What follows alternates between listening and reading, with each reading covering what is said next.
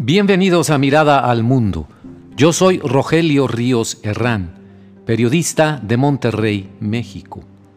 Mi colaboración de hoy la he titulado ¿Por qué importa la guerra de Ucrania? Comenzamos. Cualquiera de las guerras ocurridas en este siglo XXI, en Medio Oriente, África o en Asia, el ataque a las Torres Gemelas, etc., ha recibido mayor atención en México que la actual guerra de Ucrania. Increíble pero cierto. ¿Estamos jugando los mexicanos al avestruz? ¿Enterrar la cabeza en la arena? ¿Con la grave agresión rusa a los ucranianos? Si no le interesa a muchos mexicanos lo que hoy sucede en Europa del Este, es porque no hemos comprendido lo que ahí está en juego. ¿Por qué no debemos perder de vista lo de Ucrania? Me pregunto. Y les contesto de la siguiente manera.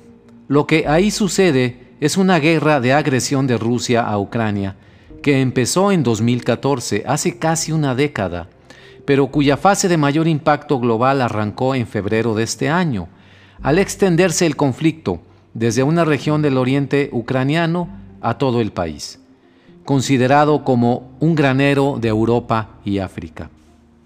Si en 2014 los rusos se apropiaron de la península de Crimea y la anexaron a Rusia, en este 2022 querían hacer algo similar, pero con toda Ucrania.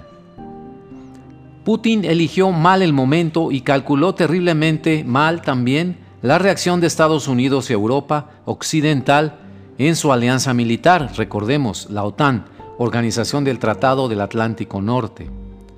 Otra mala coincidencia en la decisión de Putin fue la de apostar a que se incrementara la disrupción en las cadenas globales de suministro, iniciada tiempo atrás con el azote de la pandemia del COVID-19, y que esa disrupción dañaría irremediablemente a Estados Unidos, dejándole el campo libre a los rusos en Europa.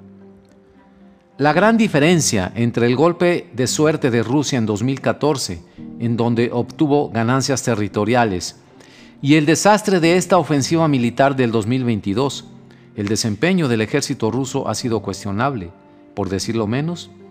Bueno, la gran diferencia es que la economía mundial en su conjunto puede aguantar quizá una crisis, por ejemplo una pandemia letal, pero no más de dos crisis a la vez pandemia, más cadenas de suministro rotas, más aceleración de los efectos del cambio climático y además a media humanidad exhausta por la pandemia, las muertes, el hambre y las migraciones forzadas. En medio de ese panorama se ubica México, nuestro país. Sí, es verdad, tenemos nuestros propios problemas de qué preocuparnos y ocuparnos, como para pensar en las guerras en Europa, pero, estimados amigos, el mundo ya no funciona como antes. Si no sabemos leer e interpretar lo que sucede alrededor del planeta, no podremos prepararnos para mitigar los golpes que vengan del exterior.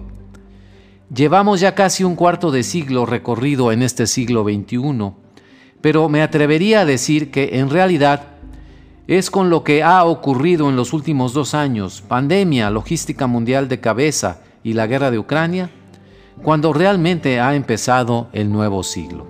Todo lo ocurrido antes fue, por decirlo así, el remanente del siglo XX. De ahora en adelante nos adentramos verdaderamente en un territorio desconocido. Los próximos 10 años aproximadamente, la economía mundial dará el giro irreversible hacia un nuevo mundo.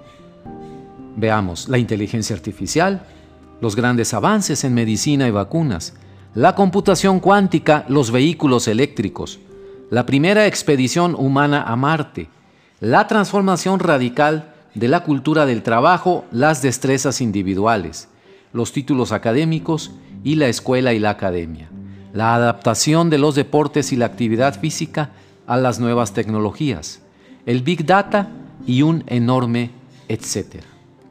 Visto así, la guerra en Ucrania es una reliquia de la Edad Media europea, un sueño de opio de Vladimir Putin con sus tanques, tropas, cañones y barcos que sobre el terreno han probado su ineficacia. No nos engañemos, es una guerra brutal, Hay miles de muertos entre civiles y militares. Es una verdadera carnicería, tal como en la Edad Media, pero su mera existencia supone un error gigantesco en la historia, una especie de falla estadística improbable. De cualquier manera, en ese campo de batalla no solamente hay rusos y ucranianos, sino la humanidad que quiere desterrar para siempre las guerras y a los tiranos como Vladimir Putin, y la otra parte que solo se siente protegida con los autoritarios Putin y Xi Jinping del mundo. ¿Por qué importa la guerra en Ucrania?